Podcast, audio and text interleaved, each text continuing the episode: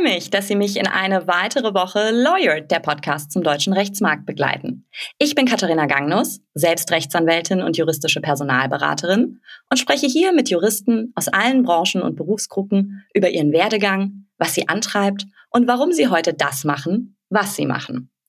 Nachdem wir ja vor zwei Wochen das Thema Partner in der Großkanzlei werden und sein besprochen haben, gehen wir heute auf die Unternehmensseite und auch danach ganz oben. Mein heutiger Gast ist Dr. Nikolai Fukul, General Counsel bei der Hugo Boss AG in Metzing.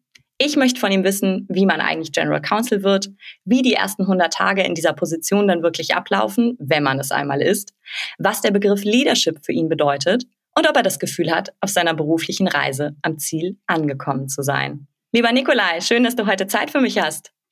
Liebe Katharina, da nicht für, wie man im Norden sagt. Ja. Und vielen Dank, dass ich dabei sein darf. Ich freue mich. Ja, sehr gerne. Wir starten auch gleich und in den Inside-Episoden von Lawyered beginnen wir immer mit der gleichen Frage und die lautet, warum hast du Jura studiert? Das ist in der Tat eine sehr, sehr gute Frage. Äh, die ehrliche Antwort ist, weil ich keine Ahnung hatte, was ich sonst machen soll. Ähm, und siehst du, die kommt immer mal wieder, deswegen frage ich das. Und ich finde auch Ehrlichkeit da ganz erfrischend. Ich wollte eigentlich äh, Deutsch und Musik auf Lehramt studieren. Okay. Und ähm, habe mich dann da auch äh, quasi informiert und dann festgestellt, dass man an den Musikhochschulen damals zumindest bei den Aufnahmeprüfungen neben seinem Hauptinstrument auch immer Klavier spielen können musste.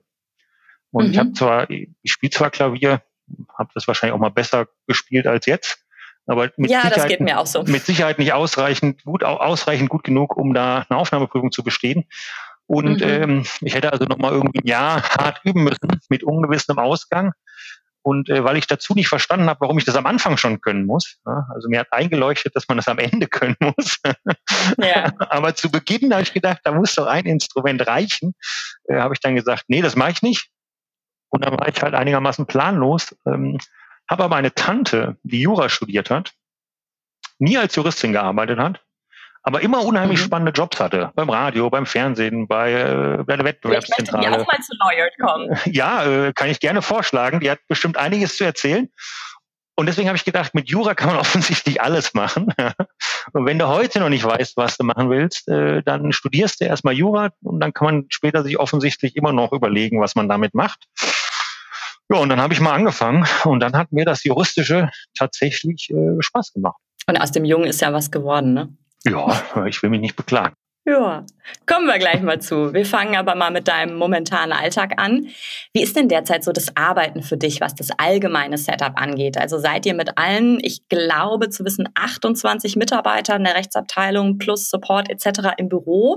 Beziehungsweise wie habt ihr euch konkret im Bereich Legal organisiert? Also wir sind tatsächlich äh, angesichts der Pandemie äh, überwiegend noch im Homeoffice. Ähm, mhm. Wir waren bei Hugo Boss äh, äh, relativ früh von dem Ganzen betroffen, ähm, weil wir mhm. just an dem Wochenende, an dem Ita in Italien die äh, ja, Covid angekommen ist und die Zahlen explodiert sind, unsere Modenschau in Mailand hatten. Und Mailand äh, war ja einer der Hotspots. Mhm. Ja mhm. zu Beginn der Pandemie. Und da waren halt 150 Leute von uns vor Ort. Die sind dann in der ersten Märzwoche zurückgekommen. Und dann stellte sich natürlich die Frage, wie gehen wir damit um?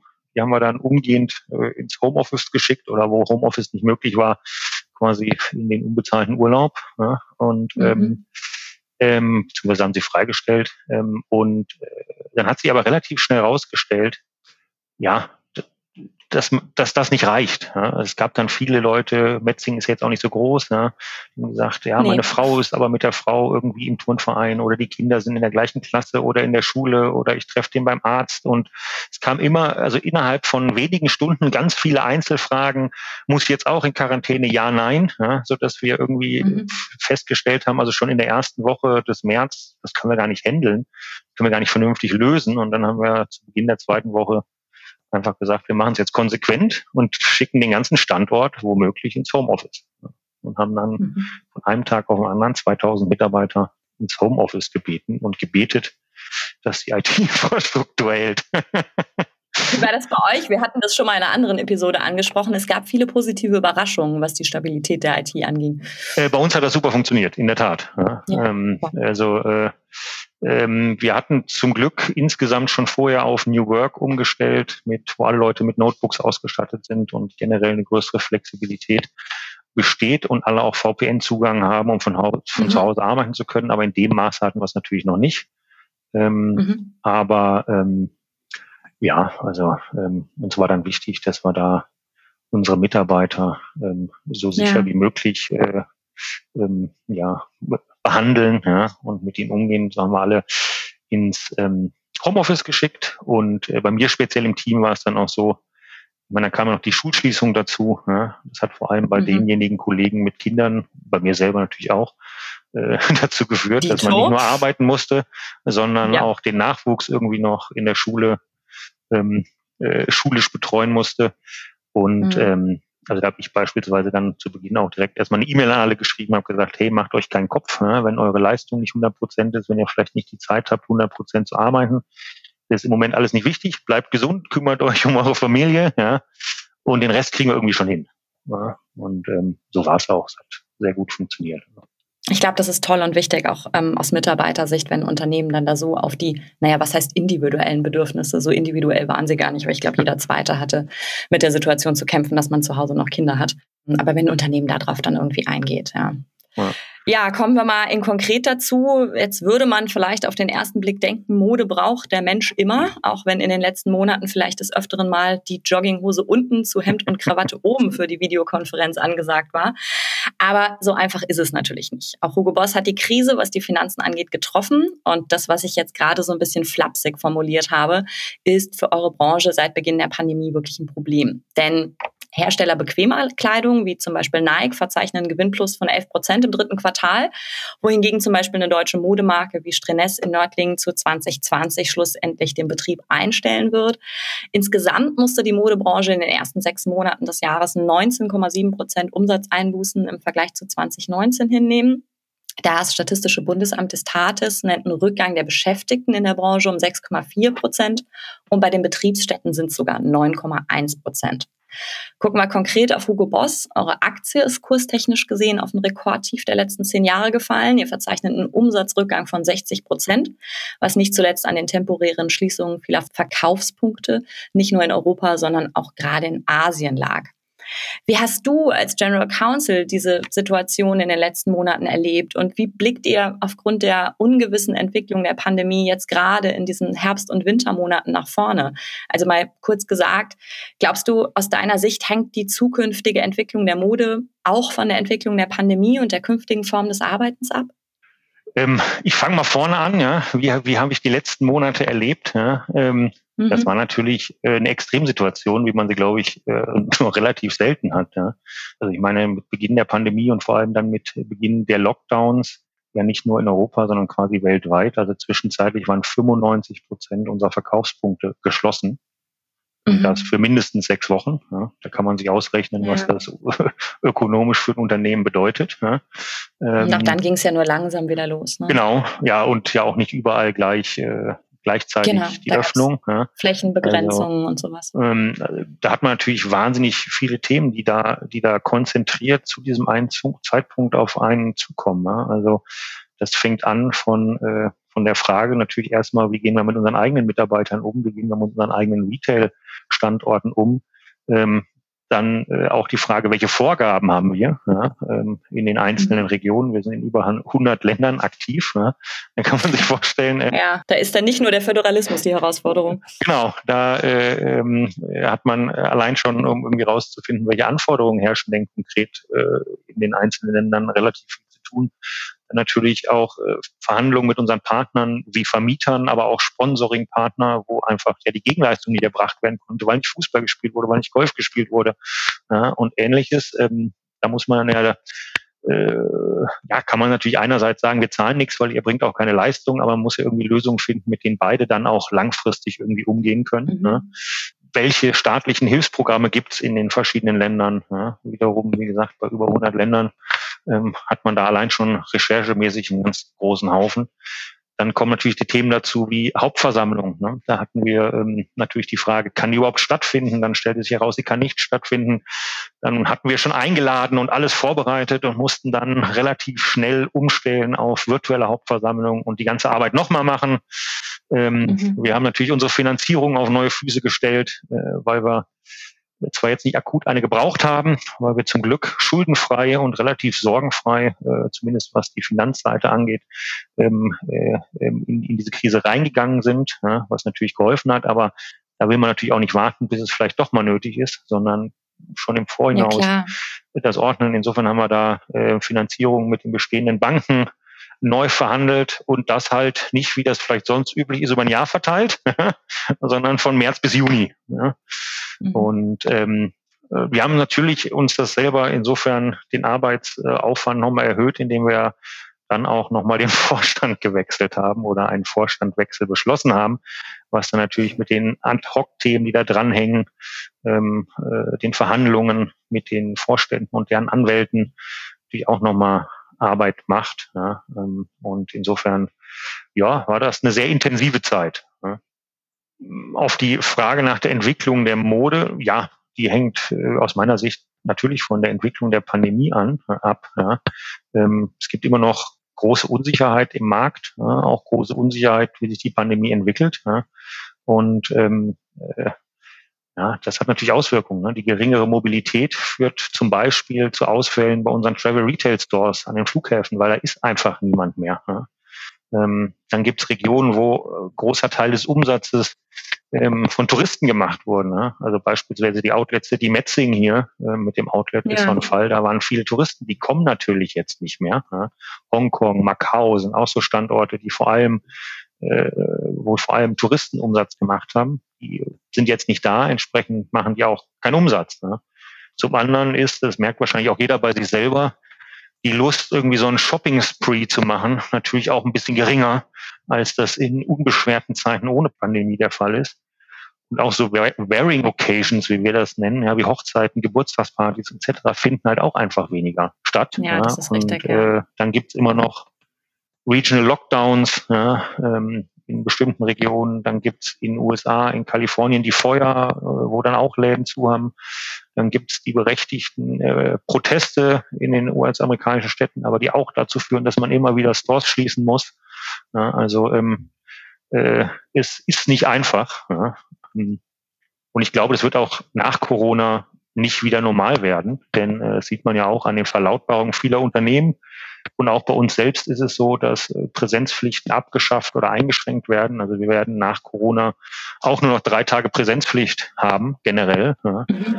Ähm, das heißt, es wird viel mehr mobil oder von zu Hause gearbeitet. Das bedeutet natürlich auch weniger Formalwear, ja, die ich bei der Arbeit anziehe. Mehr Casual, ja. Und ähm. Äh, da stellen wir uns aber darauf ein, also wenn man unsere Modenschau jetzt in Mailand äh, gesehen hat, das ist schon deutlich äh, mehr casual als Boss in der Vergangenheit war. Ne? Ja, gehen wir da vielleicht mal rein. Also ich habe gelesen, dass ihr euren Sportswear-Anteil der Kollektion auch ausgebaut habt. Ihr seid eine Kooperation mit der Influencerin Caro Dauer eingegangen und ihr setzt damit vermehrt auch so auf die Zielgruppe Frau, weil bei einigen, also bei mir persönlich jetzt nicht, aber bei einigen ist, glaube ich, Hugo Boss immer noch so sehr mit dem Mann im Anzug verbunden gedanklich. Welche Ideen gibt's noch und welche spannenden rechtlichen Herausforderungen gibt's dann für dich und dein Team in diesem Zusammenhang zu bewältigen? Ja, das ist, das ist richtig, ja. Ähm, also wir äh, versuchen äh, Women's Wear ähm, nochmal zu pushen und da wird auch noch mehr kommen. Das kann ich schon mal ankündigen. Ähm, Looking forward. Ja, also ich glaube, so generell ähm, äh, ist es in der Modebranche im Moment noch so, dass quasi das Jahr über vier Kollektionen funktioniert. Ja?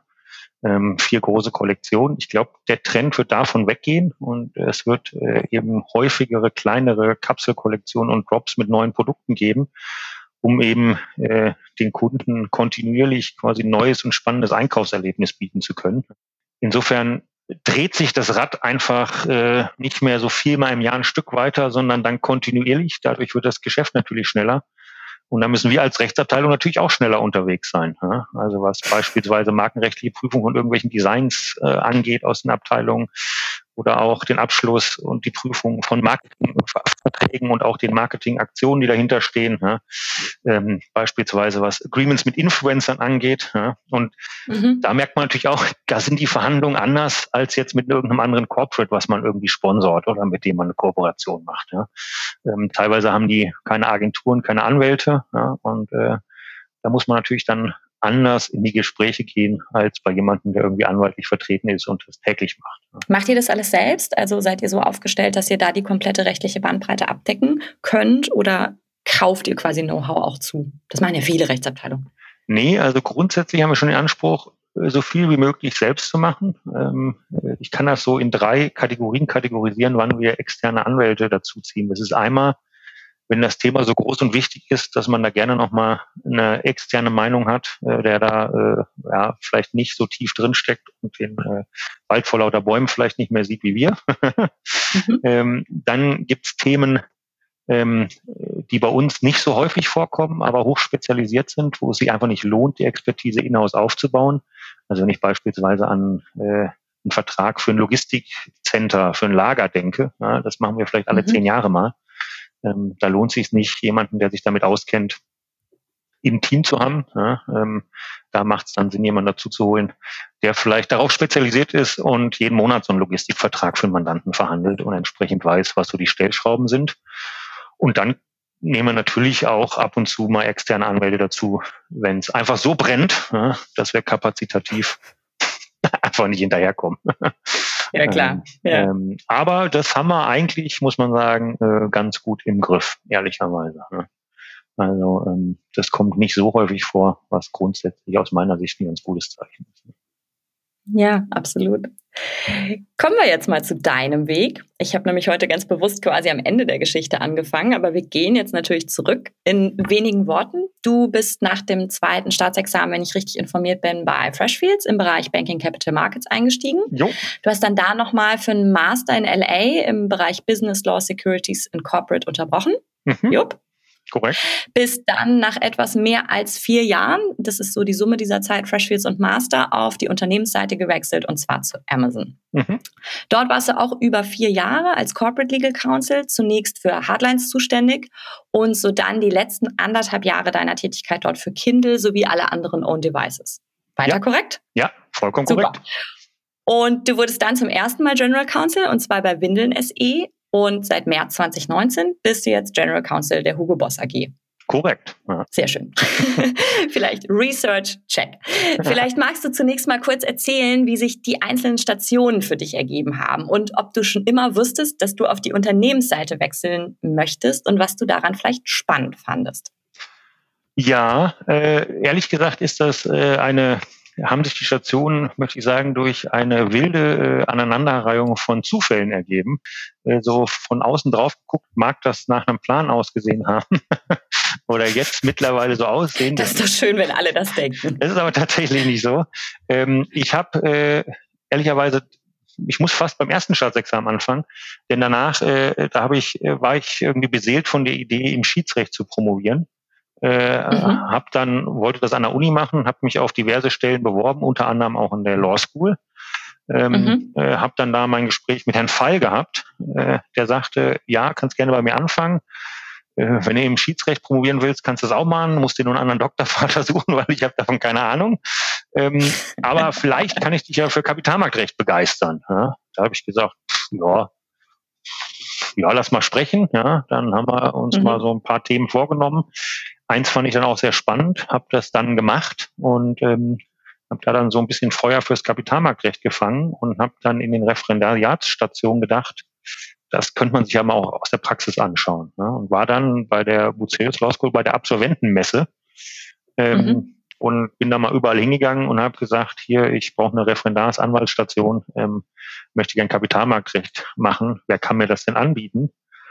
Und äh, die erste Kanzlei, die sich direkt irgendwie, glaube ich, am folgenden Vormittag bei mir gemeldet hat, war Freshfields. Die gesagt haben, Mensch, ja, komm gleich doch, die Nummer eins. Komm doch am Donnerstag hätte schlimmer mal. Kommen. Ja, hätte schlimmer kommen können. Komm doch am Donnerstag mal nach Frankfurt und dann stellst du dich da mal vor und dann gucken wir mal. Dann bin ich da nach mhm.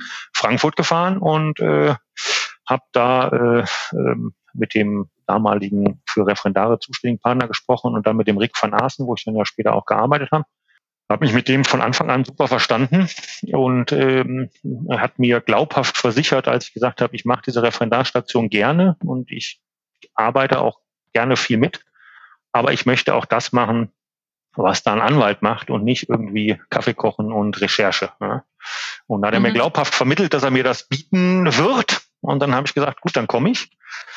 Und das war dann auch so. Also ich habe da als Referendar ein IPO betreut, der dann nicht gekommen ist, ähm, wegen eines äh, Dual Tracks. Also wir haben parallel ein M&A-Verfahren gemacht und da gab es am Ende mehr. Geld für den Verkäufer. Aber ich bin da zusammen mit einem Associate zu jedem Meeting, zu jeder Verhandlung und habe da meine eigenen Abschnitte verhandelt und im Prospekt geschrieben, so dass ich wirklich einen Einblick hatte, wie es da ist.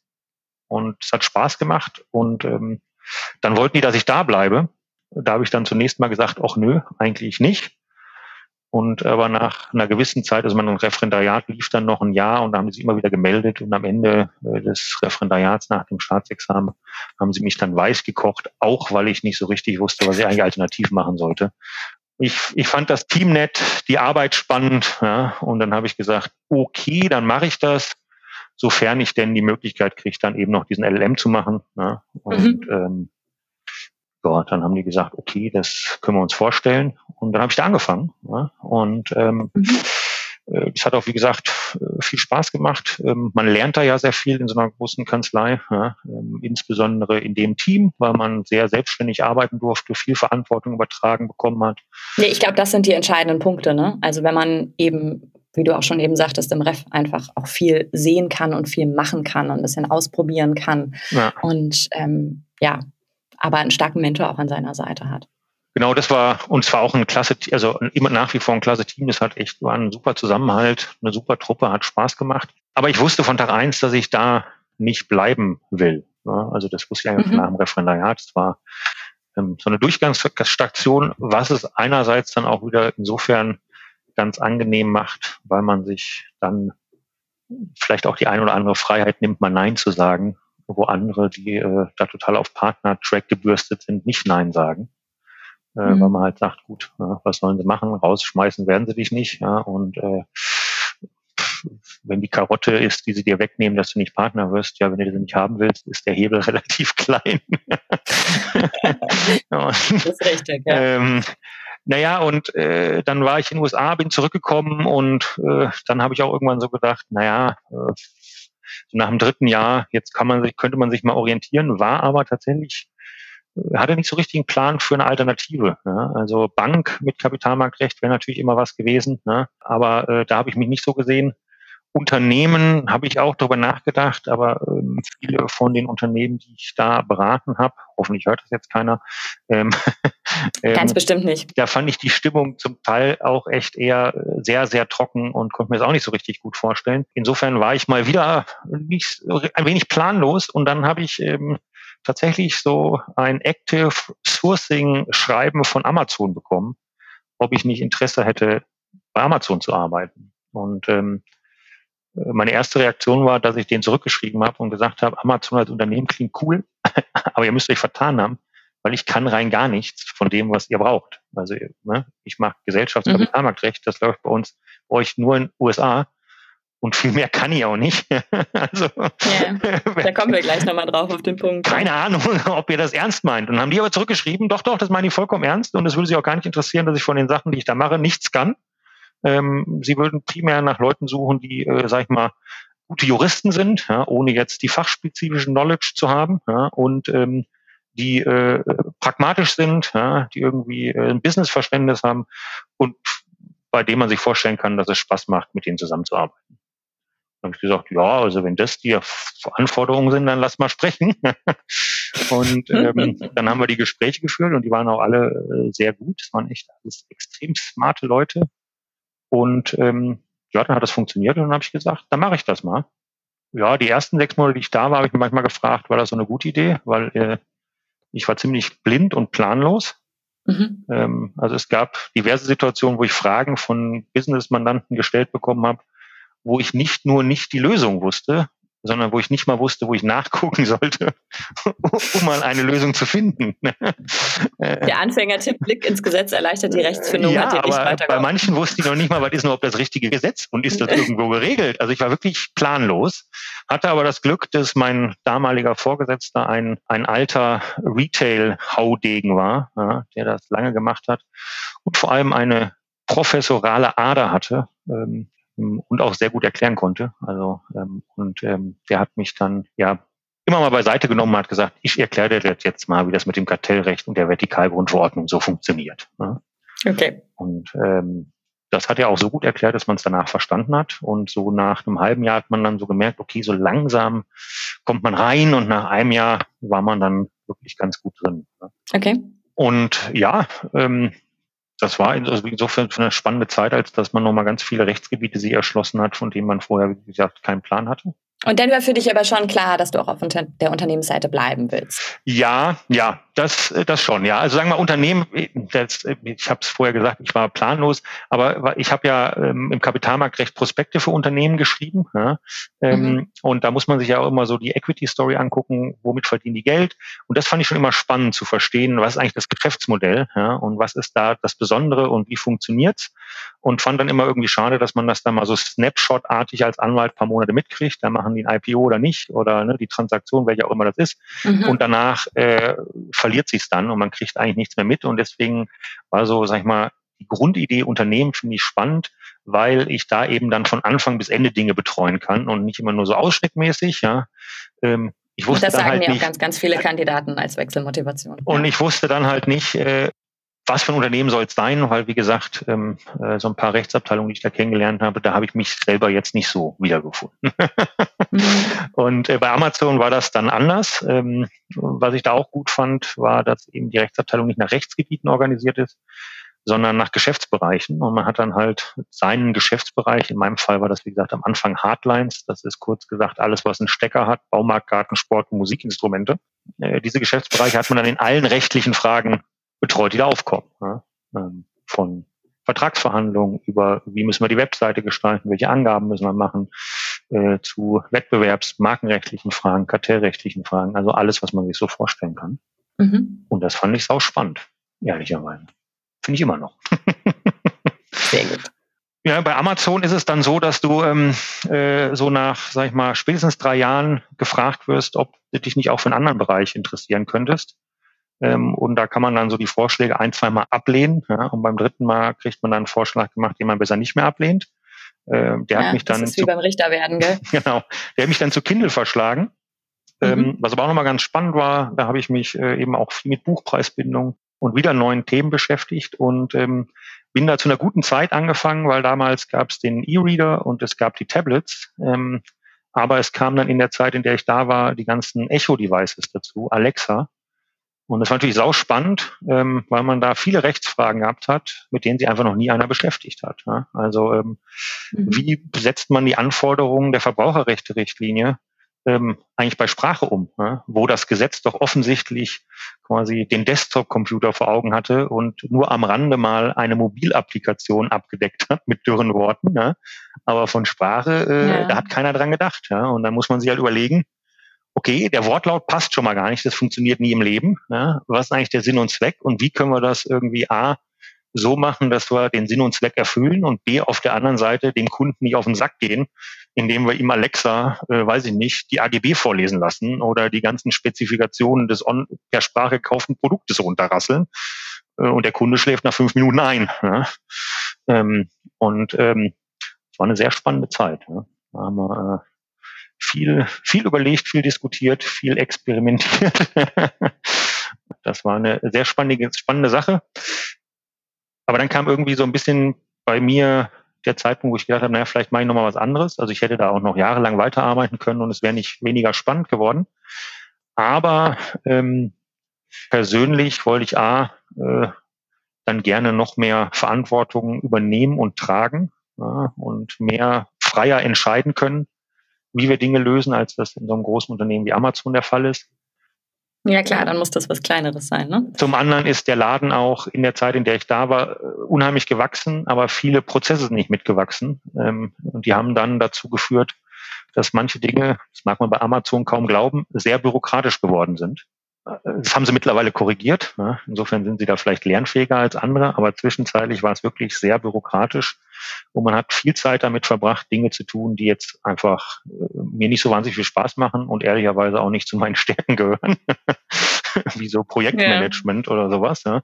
Und deswegen ähm, habe ich dann pff, äh, wiederum äh, mehr oder weniger zufällig ähm, äh, bin ich an diese Windeln-Gelegenheit gekommen, nämlich der ähm, äh, mein Vorgänger ähm, äh, kennt einen ehemaligen Kollegen von mir bei Freshfields sehr gut ähm, und äh, hat dann erzählt, dass er jetzt von Windeln woanders hinwechselt und dass sie jetzt gerade auf der Suche nach einem Nachfolger sind. Und dann hat mein Bekannter eben gesagt, hey, der Nikolai, der macht, der hat früher Gesellschaftskapitalmarktrecht gemacht, ist jetzt bei Amazon, der ist eigentlich für so ein börsennotiertes E-Commerce-Unternehmen der ideale Kandidat.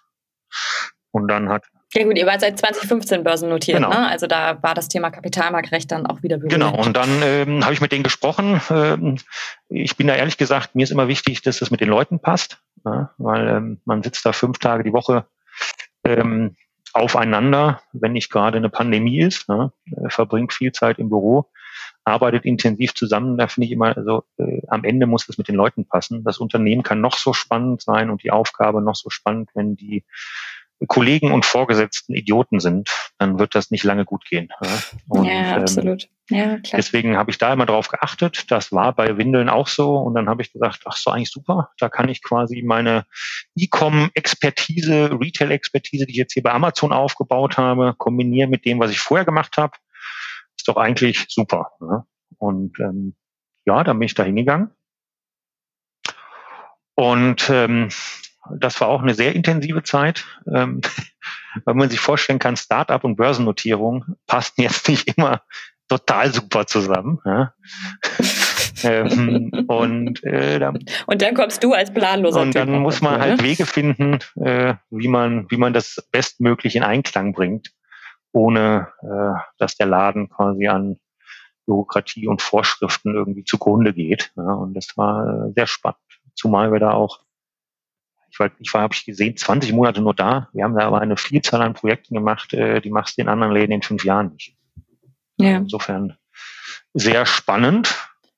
Ja, und im November 2018 habe ich einen Anruf von einem Headhunter bekommen, ob ich nicht mal zu Hugo Boss gehen wolle, um mich vorzustellen. Sie würden da jemanden äh, als General Counsel suchen und äh, vom Profil wäre das doch ganz passend.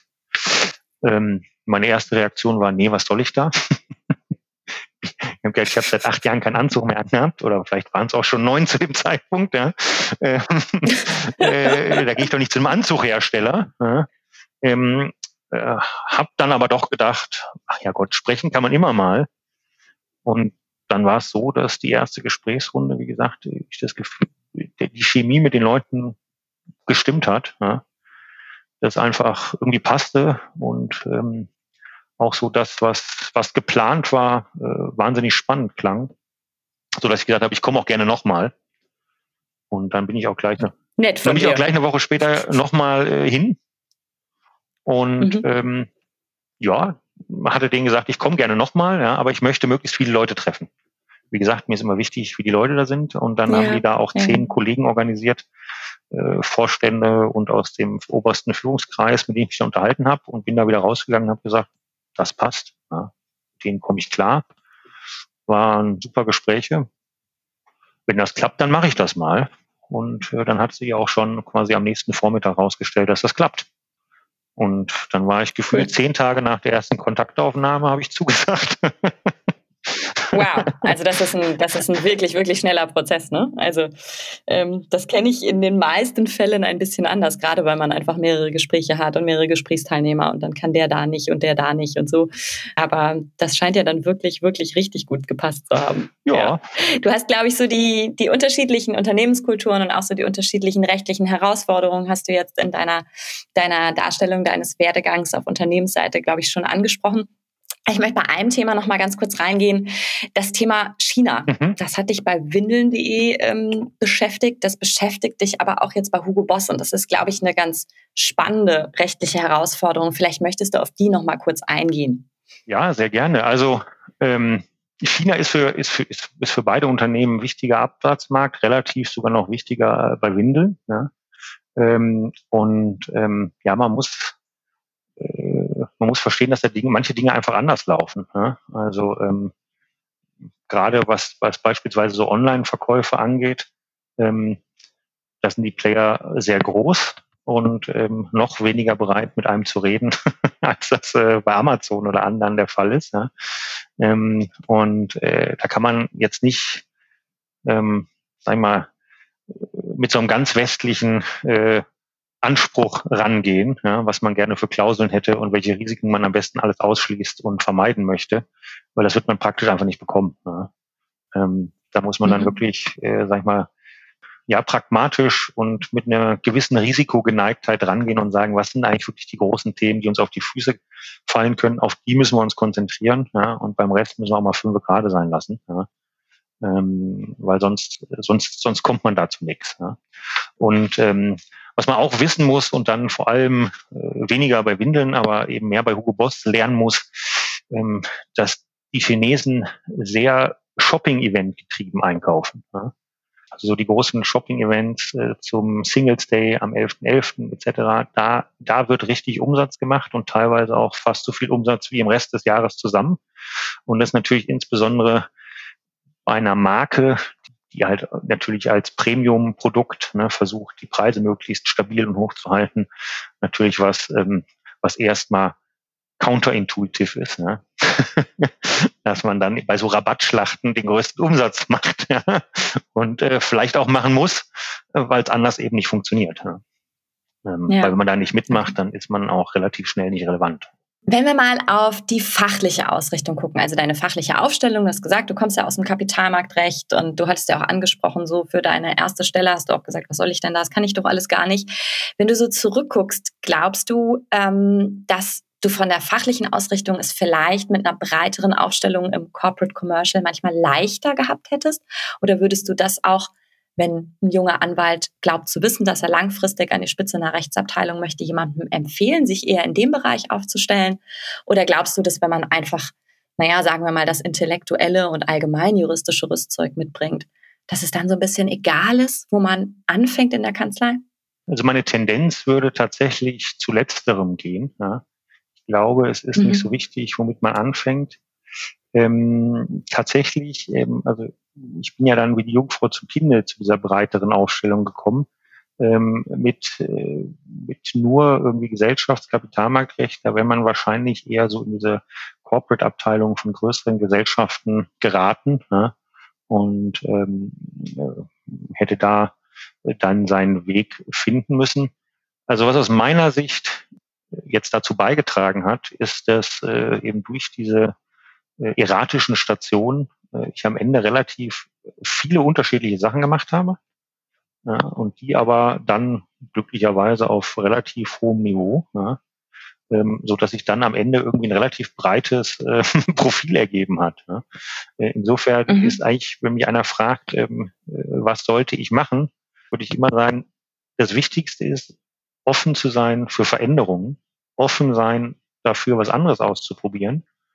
Ähm, und vor allem nicht, ähm, das erlebe ich häufig, dass ähm, dann Anwälte so ein bisschen sich darin verfangen, dass sie sagen, jetzt habe ich mich auf den Bereich spezialisiert und bin da auch sehr gut das möchte ich nicht aufgeben. Ja, ja. jetzt will ich das nicht aufgeben. Und ähm, für mhm. mich ist das kein Aufgeben. Ja? Also auch in den bei den Sachen bei Amazon habe ich von den Dingen, die ich bei Amazon, äh, bei Freshfields gemacht habe, total profitiert. Ja, von der von der Art und Weise, wie gehe ich an, wie ich gehe ich an unbekannte Fragen ran. Ja? Die gab es äh, auch äh, bei uns bei Freshfields im Kapitalmarktrecht immer mal wieder, wo du in keinem Kommentar was dazu gefunden hast, wo du dann wirklich das Gesetz nimmst und anfängst auszulegen. Ja, und dir zu überlegen, was ist denn der richtige Weg? Ja? Und ähm, wenn du dieses Rüstzeug hast, ja, dann kann man sich, glaube ich, ähm, in allen Bereichen zurechtfinden und einarbeiten.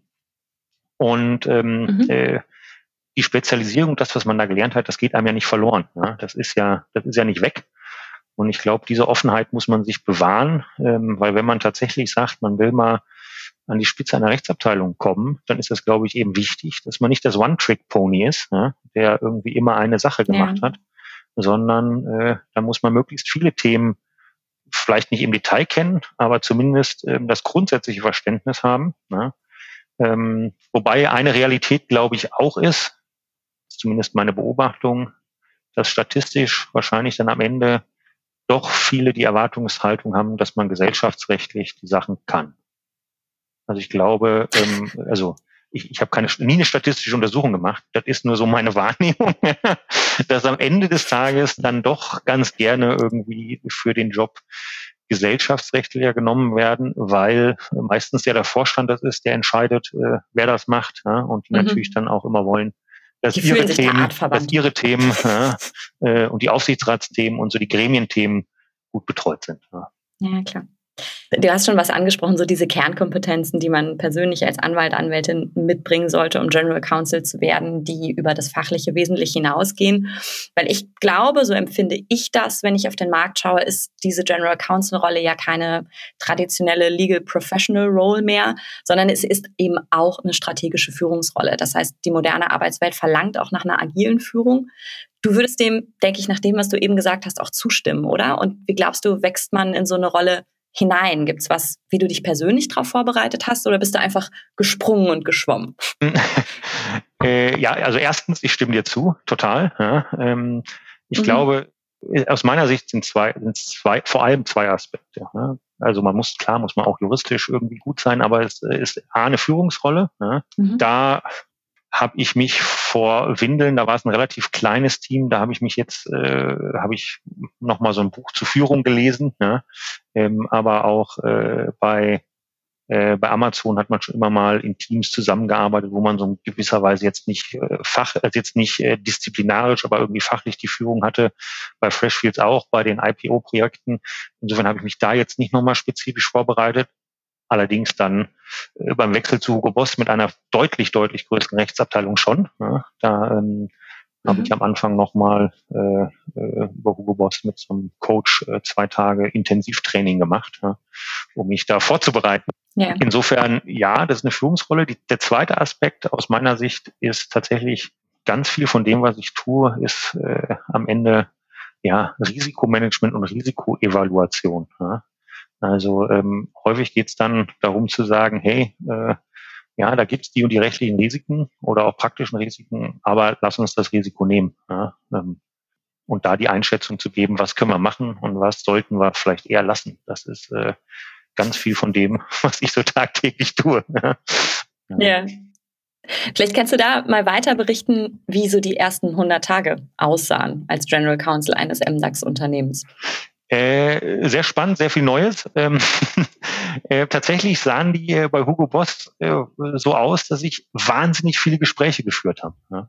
Ich habe so einen Onboarding-Plan gekriegt, wo ich mit allen äh, wichtigen Leuten äh, Gespräche hatte. Und da waren wahnsinnig mhm. viele Leute drauf. Da waren also einmal der, die ganzen Vorstände drauf, Aufsichtsratsvorsitzender, stellvertretender Aufsichtsratsvorsitzender, die ähm, Betriebsrat, stellvertretender Betriebsratsvorsitzender, ähm, die ganze oberste Führungsriege äh, weltweit.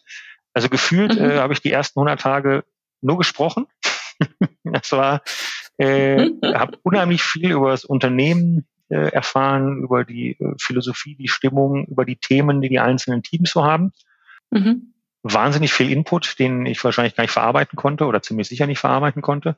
Und äh, durchaus war ich auch ab und zu mal äh, in Anführungszeichen so ein bisschen frustriert, weil ich immer dachte, ich habe jetzt irgendwie sitze jetzt einen Monat hier bei Hugo Boss und gefühlt habe ich noch nichts gemacht. Nichts geschafft. Ja, ich habe noch nichts weggeschafft. Ich sitze hier den ganzen Tag nur und unterhalte mich. aber okay. ähm, aber auf der anderen Seite auch gut, weil man dann schon mal die Leute kennt ja, und ähm, ich ja, denke, das ist echt auch wichtig, ne? Und auch so ein Gefühl zu bekommen für diese Unternehmenskultur genau. und vor allen Dingen, wie man dann auch mit denen umgeht. Also, weil man trifft ja in der Rechtsabteilung auch nicht immer nur angenehme Entscheidungen, zumindest nicht für alle im Unternehmen. Wenn man dann so ein Gefühl dafür hat, wie die Leute so ticken. Genau. Und dann habe ich natürlich auch klar mich äh, mit, mit allen Leuten aus meinem Team gesprochen, ja, um die irgendwie kennenzulernen und zu sehen, ähm, äh, wie mhm. ticken die, ja, ähm, ähm, was was bewegt die, ja, was interessiert die, was finden die, fand, finden die äh, doof oder fanden doof und was würden sie gern anders machen und ähnliches, ja. Und ähm, aber vor allem wirklich äh, viel gefragt und viel zugehört, um äh, sowohl bei den Mandanten wie auch im Team zu verstehen, was passiert denn eigentlich, ja, und wie wollen wir uns aufstellen. Ja. Ich glaube, zuhören können ist auch ein sehr, sehr wichtiger Punkt, ja.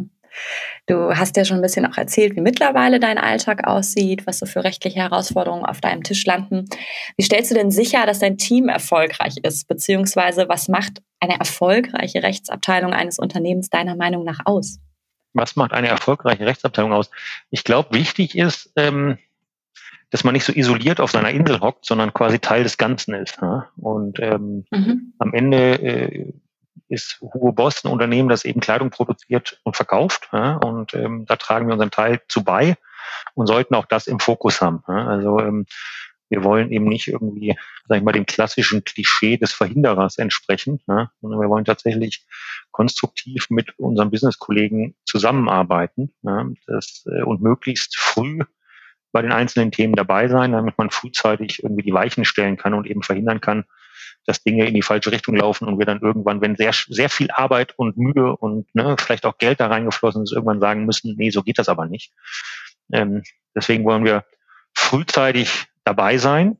Das bedingt natürlich auch, dass man entsprechende Kapazität hat. Deswegen haben wir, seit ich da bin, auch da durchaus aufgebaut, um dem Anspruch gerecht werden zu können. Und dann glaube ich, äh, auf der individuellen Ebene, dass jeder Mitarbeiter A das Vertrauen entgegengebracht werden muss, äh, dass er das gut macht. Ja, also ich mhm. bin kein Fan davon, irgendwie zu sagen, ich kontrolliere mal und erst wenn du es gut machst, darfst du alleine laufen, sondern haben ja alle zwei Staatsexaminer ja, oh, ähm, und ähm, ähm, die werden das schon gut machen und ähm, wenn man dann feststellt, es ist anders, dann muss man vielleicht mal reden. Ja, aber grundsätzlich kriegt jeder erstmal den Vertrauensvorschuss, dass er einen guten Job machen wird. Mhm. Und zum anderen glaube ich, ja, das, das ist ja auch keine OP am offenen Herzen. Ne? Genau, also das exakt. Und äh, zum anderen glaube ich, dass halt auch, dass jeder auch seinen eigenen Verantwortungsbereich haben sollte. Ja? Ähm, also wir haben äh, die Rechtsabteilung ist in verschiedene Teams eingeteilt, aber jeder einzelne Mitarbeiter hat halt seinen Verantwortungsbereich, für den ist er zuständig und da macht er die Dinge so, wie er meint, sie machen zu müssen. Und wenn es wichtig ist, oder ne, ein großes Thema ist, großes Risiko dranhängt oder er einfach äh, unsicher ist, dann bespricht er das mit seinem Vorgesetzten und der Teamleiter oder Head-Off dann eventuell mit mir. Ne? Aber grundsätzlich ähm, soll da jeder quasi in eigener Verantwortung seine Sachen bearbeiten. Weil ich glaube, nur wenn die Leute quasi selbstverantwortlich an so Dingen arbeiten, macht es auch langfristig Spaß. Ne? Und mhm. ähm, wie Steve Jobs, glaube ich, war es mal so schön gesagt hat, man stellt ja keine guten Leute an, um, ihn, um ihnen zu sagen, was sie tun sollen. Ist das auch ein Teil dessen, was Leadership für dich bedeutet? Definitiv. Ja. Also das aus meiner Sicht, wie gesagt, ähm, ich kann das vollkommen unterschreiben. Ja. Wir suchen ja mhm. ähm, selbstständige, pragmatische und äh, gute Juristen aus, ja, ähm, die bei uns arbeiten. Und dann muss man sie auch machen lassen ja? und sie natürlich unterstützen, dabei möglichst, äh, möglichst gut arbeiten zu können, indem man sagt, wann immer du ein Thema hast, können wir gerne drüber sprechen. Ja? Wir sind immer für dich da und ihnen natürlich, wenn ja. auch mal was schief geht, den Rücken frei zu halten und mhm. zu sagen, wenn hier was schief läuft, bin ich schuld. also als General Counsel, ja. Ähm, ja. Und die da nicht äh, zum Abschluss freizugeben, ja, wenn da mal was passiert. Denn ich glaube, dass Dinge falsch laufen oder man Fehler macht, das gehört einfach dazu. Ja? Und, äh, das ist absolut menschlich, ja. Äh, wer was anderes behauptet, ähm, äh, der ist entweder nicht ehrlich oder äh, hat eine verquere Selbstwahrnehmung. in, oder eine Mischung aus beidem, ja. Oder eine Mischung aus beidem, exakt, ja. Und ähm, insofern ist das für mich wichtig, was, was wir beispielsweise gemacht haben, und das war für uns als Team, glaube ich, wichtig. Wir haben uns am Anfang mal zusammengesetzt und haben gesagt, wie wollen wir eigentlich als Abteilung mit unseren Business-Kollegen zusammenarbeiten und wie wollen wir intern zusammenarbeiten.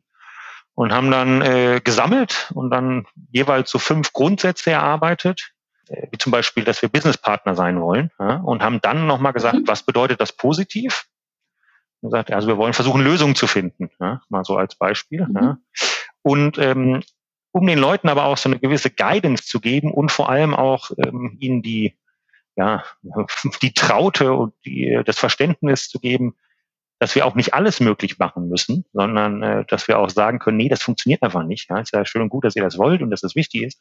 Aber manche Dinge gehen einfach nicht, haben wir das auch negativ abgegrenzt und haben zum Beispiel beim Businesspartner gesagt, positiv, wir wollen Lösungen finden und die Negativabgrenzung, es gibt aber nicht zu jedem Problem eine Lösung, die rechtlich funktioniert, damit die Mitarbeiter bei mir wissen, ich kann auch Nein sagen und dafür werde ich mhm. nicht gehängt, wenn ich das tue. Und ähm, das war für uns so mit vielen neuen, vielen Kollegen, die wahnsinnig lange dabei waren ähm, und ja auch eine Abteilung, wo dann auch die Führung lange Zeit in derselben Hand lag, glaube ich, einfach wichtig, um irgendwie so als neue Gruppe zu erarbeiten, wofür wollen wir eigentlich stehen, wie gehen wir mit den Mandanten um und wie gehen wir untereinander miteinander um. Mhm. Die letzte Hürde, äh, quasi, dass alle nochmal den Haken dahinter machen, die haben wir wegen Corona noch nicht machen können, aber ähm, war, glaube ich, trotzdem wichtig und wenn wir uns alle mal wieder gleichzeitig sehen können, machen wir auch den letzten Haken noch dahinter. Sehr schön. Das klingt, als seist du wirklich, wirklich happy. Und wenn man so von draußen drauf guckt, hast du ja eigentlich jetzt auch so die höchste Stufe erreicht, die man als Unternehmensjurist im reinen Legal-Bereich zumindest erreichen kann. Nicht im Konzern overall, aber im reinen Legal-Bereich. Gibt es da noch was, das dich persönlich langfristig als Karriereziel reizen würde, wenn du sozusagen mal Wunschkonzert spielen dürftest? Oder fühlst du dich ziemlich angekommen? Also im Moment fühle ich mich ziemlich angekommen. Ähm, äh, mhm. Und wie du dem Gespräch entnommen haben dürftest, ist Planen jetzt nicht so gerade mein Absolut. Ding. Nein, gut so. Das wollte ich von dir auch nicht hören, um Gottes Willen. Insofern, ähm, äh, also jetzt im Moment fühle ich mich total wohl, äh, wo ich bin. Ja, das, äh, super mhm. Unternehmen, super Team äh, mhm. und echt spannende Sachen, macht sau viel Spaß. Äh, hoffe, das merkt man auch. Ja, tut man. Aber äh, du, vielleicht sehe ich das in fünf Jahren anders. vielleicht starte ich doch nochmal meine Musikerkarriere. Ähm, was jedenfalls der einzige Plan, der steht, ist an irgendeiner Stelle und spätestens, äh, wenn ich in Rente gehe, wieder nach Hamburg nochmal zu gehen. Ach ja, das dann komme ich mit. Sag Bescheid. Das ist, das, ist, das ist der einzige Plan, ähm, den es äh, so einigermaßen fest gibt. Ja. ja. Okay. Ja, wir kommen dann auch jetzt quasi zum Ende. Ich habe aber vorher noch getreu meinem Konzept der Insights hier bei Lawyer die Frage für dich, die mein vorheriger Gast dir unbekannterweise gestellt hat. Die kommt vom Lukas Schulze-Modero, Partner ja. bei Glasslutz in Hamburg. Hallo Lukas. Wenn du ein, ja, pass auf, jetzt kommt's. Wenn du einen Tag oder auch nur ein Gesetz lang Gesetzgeber spielen dürftest, welches Gesetz würdest du erlassen und warum? Ah, danke, Lukas, dafür. Ja, äh, schon an dieser Stelle. Das ist eine sehr, sehr gute Frage. ähm, ähm, Hier stellen alle nur gute Fragen, Mensch. Ja gut, da bin ich der Erste, der es vielleicht nicht tut. Aber ähm, ähm, äh, ich würde, ich würde vielleicht zwei Antworten geben. Ähm, gerne. Also ich glaube, eine Sache, die ich im Moment gerne machen würde, ja, ähm, in der Corona-Pandemie äh, ist so ein bisschen, es wird ja irgendwie an alle gedacht oder versucht zu denken. Ja? Aber eine Branche, die irgendwie so ein bisschen unter die Räder kommt, ist äh, die Veranstaltungsbranche. Und mhm. ähm, als ähm, Hobbymusiker und ähm, als äh, Konzertgänger würde ich irgendwie ein Gesetz erlassen, das verhindert, dass äh, Konzertlocations wie das Logo in Hamburg oder das Backstage in München, ja, äh, wenn denn die Betreiber es nicht mehr schaffen sollten, dass so Locations zumindest erhalten werden, um in einer Post-Corona-Zeit da wiederum äh, Veranstaltungen durchführen zu können. Denn wenn so ein Logo mal abgerissen ist und da ein Wohnhaus steht oder so ein Backstage mal abgerissen und ein ganzer Wohnblock drüber steht, so Locations wird es dann in so Städten wie München und Hamburg einfach nicht mehr geben. Und mhm, damit ähm, ja. wird äh, viel Kultur sterben. Und das wäre, glaube ich, sehr schade, um nicht zu sagen ein Desaster. Okay. Ähm, das wäre so akut was aufgrund der aktuellen Situation. Dann äh, mhm. sehe ich, das Zweite ist, ähm, da mache ich mich wahrscheinlich bei FDP-Wählern etwas unbeliebt, aber ich würde tatsächlich eine Frauenquote für Unternehmen vorsehen. ähm, ähm, warum sage ich das? Ähm, äh, weil man ja an den Quoten jetzt in Vorständen und leider Gottes ja auch bei uns sieht, ja, ähm, mhm. dass die freiwillige Verpflichtung mal gar nichts bringt. Ja. Im Grunde genommen, die, in den DAX-Unternehmen sind die, glaube ich, Weib Zahl der weiblichen Vorstände wieder zurückgegangen. Und, ähm, also bei den ähm, DAX 30 waren es, glaube ich, drei weibliche General Counsel und eine davon war die von Wirecard. Genau, aber auch auf der Vorstandsebene sind es, glaube ich, 12,8 Prozent. Damit ja. sind wir weltweit totales ja. Schlusslicht. Ja, und die freiwillige Verpflichtung, dass man irgendwie Ziele vorgeben muss, naja, sieht man ja, wie wunderbar die gewirkt hat. Und ähm, wir haben ja jetzt auch Vorstände gesucht und es sind zwei Männer geworden. Ja, und äh, ehrlich mhm. gesagt, die Suche hat mir gezeigt, dass es ohne nicht gehen wird, denn wir haben 110 Kandidaten für die beiden Jobs gescreent und davon, das waren halt Leute, die Budgetverantwortung in einer gewissen Höhe haben, in einem mhm. Modeunternehmen oder in einem äh, Consumer Goods Unternehmen. Und da war von 110 Kandidaten, die unsere Kriterien erfüllt haben, zehn Frauen. Mhm. Und das zeigt, dass das Problem nicht bei den Vorständen anfängt, nee, nee, sondern schon weiter drunter. Mhm. Und ich glaube, ja. das wird sich nicht ändern, wenn man nicht sagt, ja, ihr müsst halt 30 Prozent Frauen im Vorstand haben, weil dann haben die Unternehmen eine Motivation, auch darunter die Förderung mal ernst zu meinen. Ja, und Lukas hatte das in der Partnerepisode angesprochen, sonst fehlen langfristig auf den obersten Ebenen auch Vorbilder für die unteren Ebenen. Ne? Also das ja. ist ja sowas, was sich kontinuierlich auch einfach entwickelt. Aber ja. Ja, vielen Dank dafür für diese zwei Vorschläge. Was wäre denn deine Frage an meinen nächsten dir unbekannten Gast, der wie immer auch Jurist ist? Jetzt darfst du die Gemeinheit zurückgeben. Ja, nee, also ähm, was ich immer ganz spannend finde, ähm, das war ähm, äh, eine Frage, die wir äh, die, die tatsächlich äh, bei den Recruitings, äh, bei den Gesprächen in der Amazon-Rechtsabteilung häufig gestellt wurde. Und das war die Frage, mit dem Wissen von heute würde man noch mal Jura studieren? Mhm. Ähm, bei Amazon war bei der Mehrheit es so, dass sie gesagt haben, nö, eigentlich nicht. das fand ich immer. Die Frage spannend. hatten wir so fast ähnlich Ach schon so, mal von, von verdammt gefragt. Der ja. hat, ja, der hat gesagt, ob man aus äh, Überzeugung oder aus Verlegenheit Jurist geworden ist. Ähm, Aber das ist ja was anderes, ja. Das ist ja. Ja, äh, richtig, das ist so ähnlich, so, ne? Aber Wie immer äh, gibt es da Nuancen, genau. Aber äh, die Frage werde ich gerne meinem nächsten Gast stellen. Wir haben echt lange gequatscht. Ich habe ja mal so gesagt am Anfang meines Podcasts, wir machen so maximal 45 Minuten. Ähm, ich fand es aber wahnsinnig spannend mit dir und ich glaube auch meine Zuhörer finden es sehr spannend, weil du wirklich einige Einblicke gegeben hast und auch Inspirationen für die Frage geliefert hast, wie man es auf Unternehmensseite ganz nach oben schafft und auch so ein bisschen wie die Luft dort oben ist. Also ich danke dir ganz, ganz herzlich dafür. Ich äh, habe auch so einen klassischen Hosenanzug von Hugo Boss, den trage ich immer noch sehr, sehr gerne. War übrigens eine meiner ersten Anschaffungen, als ich 2014 als Anwältin angefangen habe.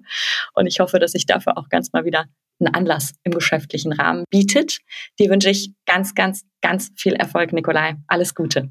Vielen Dank. Also Katharina hat mir jetzt auch äh, sehr viel Spaß gemacht und äh, wenn du das, ähm, den Hosenanzug mal austauschen willst, ähm, dann äh, bist du gerne eingeladen, äh, nach Corona mal bei uns auf dem Campus vorbeizuschauen. Der lohnt sich nämlich auch darüber hinaus. Der ist wirklich sehr schön. Da würde ich mich freuen. Also, er hat wirklich Spaß gemacht. Vielen Dank. So, und wenn Sie möchten, folgt für Sie noch Episode Nummer 7 im Anschluss. Und zwar ein Wake-up-Call zum Thema Karriere auf Kanzlei versus auf Unternehmensseite. Und wenn Sie überhaupt so langsam Spaß an meinem Format gefunden haben, dann freue ich mich. Hinterlassen Sie mir eine Bewertung, abonnieren Sie auch gerne meinen Podcast auf Apple Podcasts, Spotify oder da, wo Sie Podcasts hören. Und für heute sage ich Danke und wie immer, stay lawyered. Alles Liebe, Ihre Katharina Gangnuss.